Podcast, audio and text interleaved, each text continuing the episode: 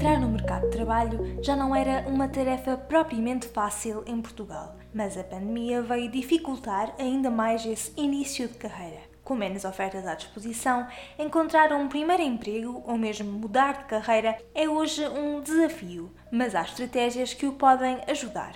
Está a ouvir o Eles Vêm Aí, o podcast quinzenal sobre o futuro do trabalho e os trabalhos do futuro.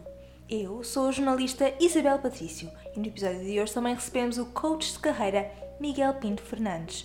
Afinal, perante as dificuldades acrescidas de entrada no mercado de trabalho, tem crescido o número de pessoas que se decidem pelo empreendedorismo? Está a haver neste momento um boom de empreendedores, de freelancers, de pessoas que estão a reinventar. Mas antes, Olá e sejam bem-vindos ao Eles Vêm Aí. No episódio de hoje vamos explorar o impacto da pandemia no modo como se entra no mercado de trabalho, como se começa a carreira. Tornou-se mais difícil? É isso que vamos descobrir. Segundo os dados estatísticos portugueses, mas também de acordo com os relatórios mais recentes da Organização Internacional do Trabalho, a OIT, os jovens estão entre os que mais foram castigados pela crise sanitária no que diz respeito ao emprego. São também os jovens aqueles que costumam estar com maior frequência em posições precárias, daí a sua fragilidade. E claro, pensem nos milhares de jovens que em maio ou em junho do ano passado terminaram os seus cursos e se depararam com o desafio único de entrar no mercado de trabalho com um país ainda meio fechado, meio confinado e num cenário marcado pela incerteza extrema. Hoje a incerteza já não é tanta. Com a aceleração da vacinação, já se vê a luz ao fim do túnel, é verdade. Ou pelo menos quero eu acreditar nisso. Mas ainda assim, a tarefa de começar a carreira nestes tempos de dificuldade é consideravelmente desafiante. É sobre isso que falo hoje com o nosso convidado, o coach Miguel Pinto Fernandes, sobre como mitigar esses obstáculos, como fazer bom uso das ferramentas que estão à nossa disposição, sobre a importância do networking, mesmo no digital, mas também sobre a situação das pessoas que, tendo emprego, decidem mudar de carreira no meio desta crise. Falamos ainda da onda de empreendedorismo e de como começar um emprego em teletrabalho. Mas sem mais demoras, vamos lá entrar no episódio. Ajustem os auriculares porque hoje vamos falar sobre como começar a carreira em tempos de crise.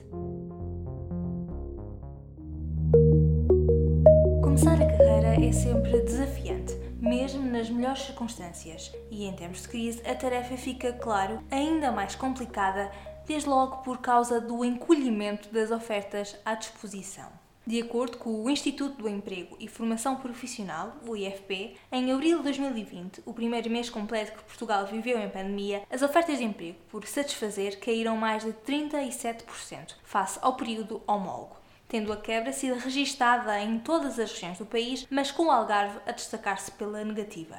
Mais de um ano depois, a trajetória das ofertas de emprego já voltou a dar alguns sinais positivos, mas encontrar trabalho mantém-se um desafio. Aliás, iniciar a carreira não é só encontrar o primeiro emprego, é encontrar os vários primeiros empregos, uma caminhada que pode revelar-se difícil. E os jovens têm sido precisamente os mais castigados pelo agravamento do desemprego no último ano, o que é resultado, claro, do impacto da pandemia nas economias. É isso que mostram, por exemplo, os dados do Instituto Nacional de Estatística, o INE. No primeiro trimestre de 2020, a taxa de desemprego entre os jovens estava nos 19,7%, subiu, entretanto, para 24,3% no quarto trimestre desse ano e, mesmo no início de 2021, já com a vacinação em curso, manteve-se acima dos 24%.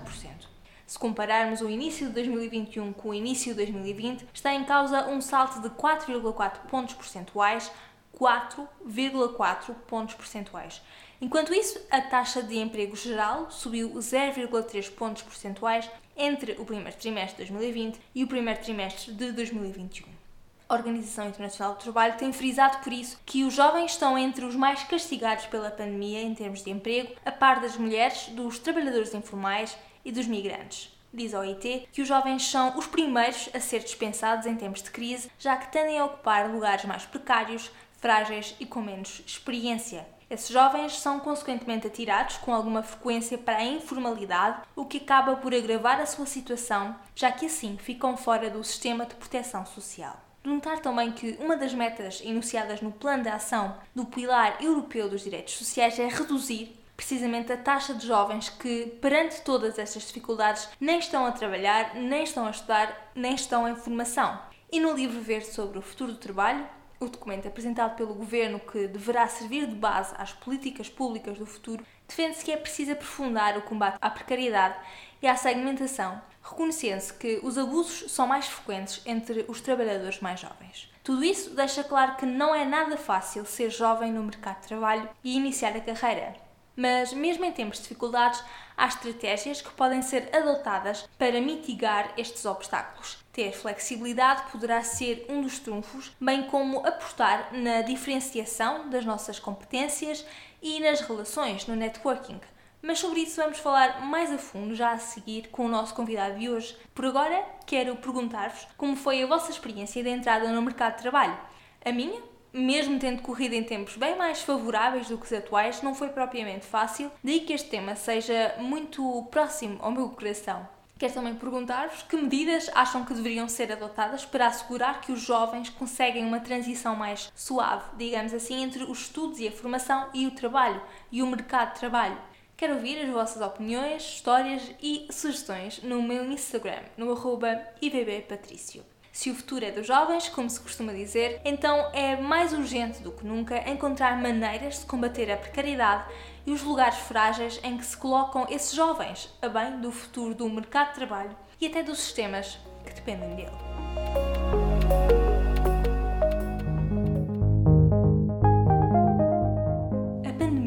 Fez tremer o mercado de trabalho em todo o mundo, milhares de trabalhadores perderam os seus empregos e outros tantos foram colocados em regimes de suspensão dos contratos de trabalho e de redução de horários.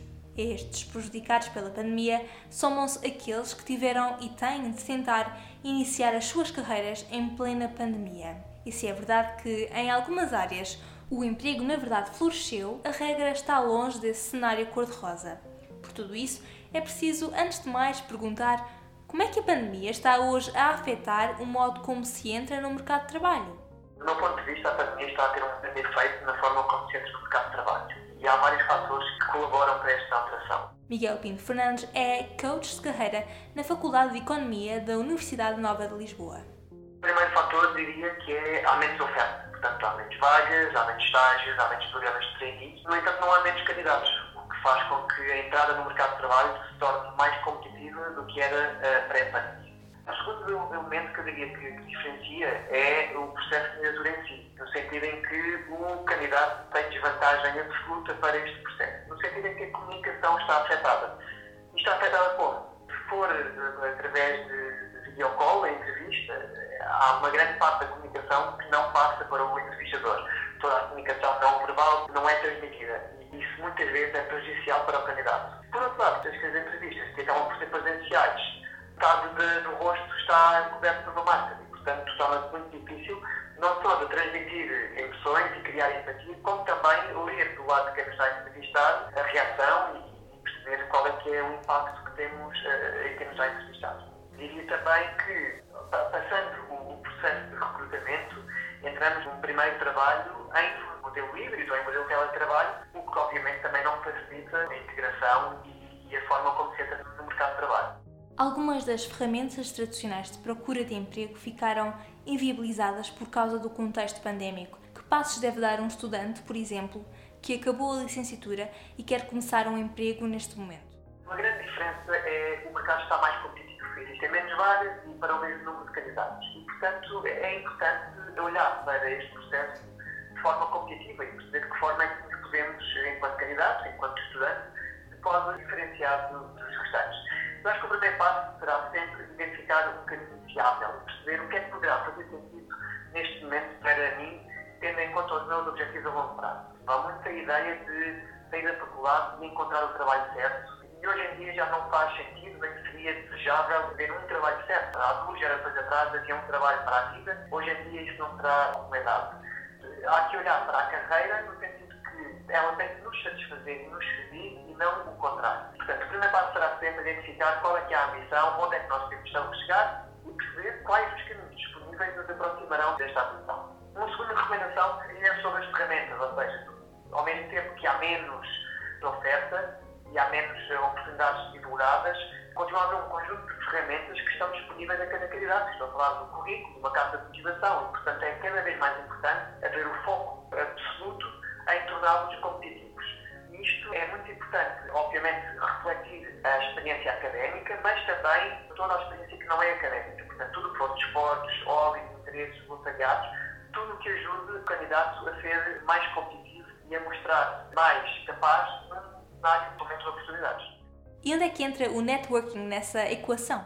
Vivemos numa sociedade em que está tudo muito disponível, mas não é suficiente ficarmos por as vagas que estão anunciadas. Na verdade, há vários estudos que indicam que a maior parte das vagas não estão anunciadas ou não são publicadas. E, portanto, aqui o networking torna-se crucial.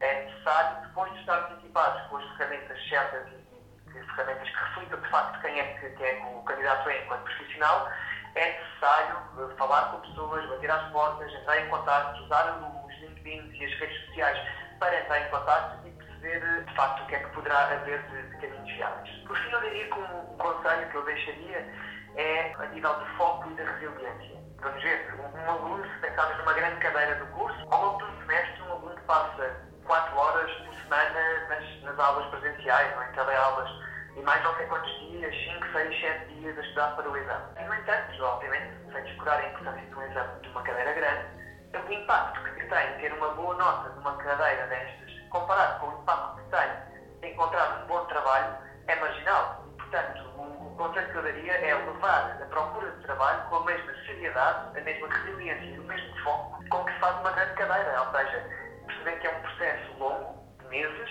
em que é necessário muitas horas de trabalho, muitas conversas com muitas pessoas em que, que vamos chegar a bicos, mas que só assim se vai exponenciar o número de oportunidades que vão, do dia, ser apresentadas. Que dicas daria a alguém que conseguiu um emprego, mas vai ter de o começar em teletrabalho? Temos que aceitar que há um novo paradigma. Eu acho que dificilmente voltaremos à forma de trabalhar pré-pandemia. Eu acho que o essencial, quando começa o trabalho, há pilares essenciais que têm que estar presentes, quer em teletrabalho, quer que seja presencial. Falamos de entender quais é são as expectativas que têm sobre mim enquanto novo profissional nesta empresa de que forma é que eu posso responder às expectativas, quais é são os objetivos, quais é são os processos, com pessoas a falar. Falamos também de estar presente e ser curioso. Agora, o que é necessário é encarar este novo modelo de trabalhar com naturalidade e perceber de que forma é que isto nos afeta. Mas também, por outro lado, aproveitar os benefícios que o teletrabalho nos dá. Falemos das pessoas que já têm empregos, mas estão descontentes com o que têm. Como é que a mudança de emprego ou até mesmo de carreira deve ser abordada em tempos de incerteza e de crise? Quando se trata de procurar emprego, não há uma grande diferença entre quem é estudante e quer procurar emprego ou quem já é trabalhador e quer procurar. Obviamente, a nível de ferramentas é bastante semelhante, ter um currículo bem feito, um currículo interessante, competitivo, que de facto demonstre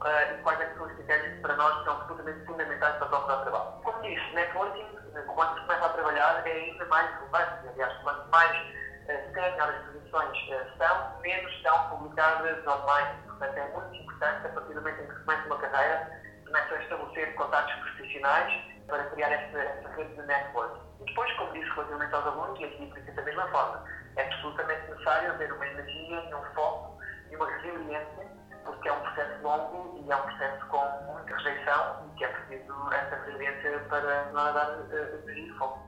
Sendo que perante a fragilidade do mercado de trabalho as pessoas têm estado mais inclinadas para construir os seus próprios negócios, para empreender, até porque perceberam que nenhum emprego é propriamente seguro?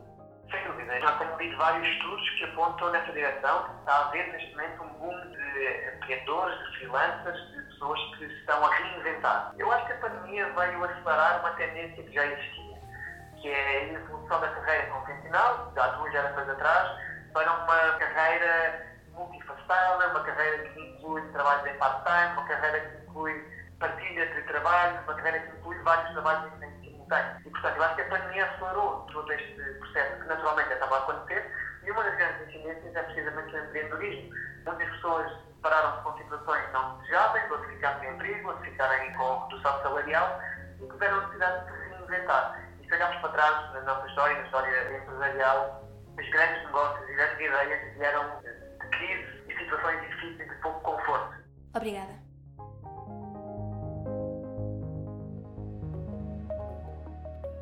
Espero que tenham gostado de mais este episódio do Eles Vêm Aí, que reflexões fazem sobre o impacto da pandemia no mercado de trabalho e, em particular, sobre a entrada nesse mercado. Tiveram de iniciar a vossa carreira no último ano e meio? Eu não tive, mas confesso que me parece absolutamente assustador e desejo, claro, a melhor das sortes a todos vós que estão nessa luta. E a melhor das sortes também àqueles que estão a pensar mudar de carreira ou até mesmo lançar os seus próprios negócios. Se gostaram deste episódio, não se esqueçam de o partilhar com os vossos amigos e colegas de trabalho e discutam os desafios que se colocam hoje à entrada no mercado de trabalho, comparando-os talvez com o vosso próprio início de carreira. No próximo episódio é de nomadismo digital que vamos falar.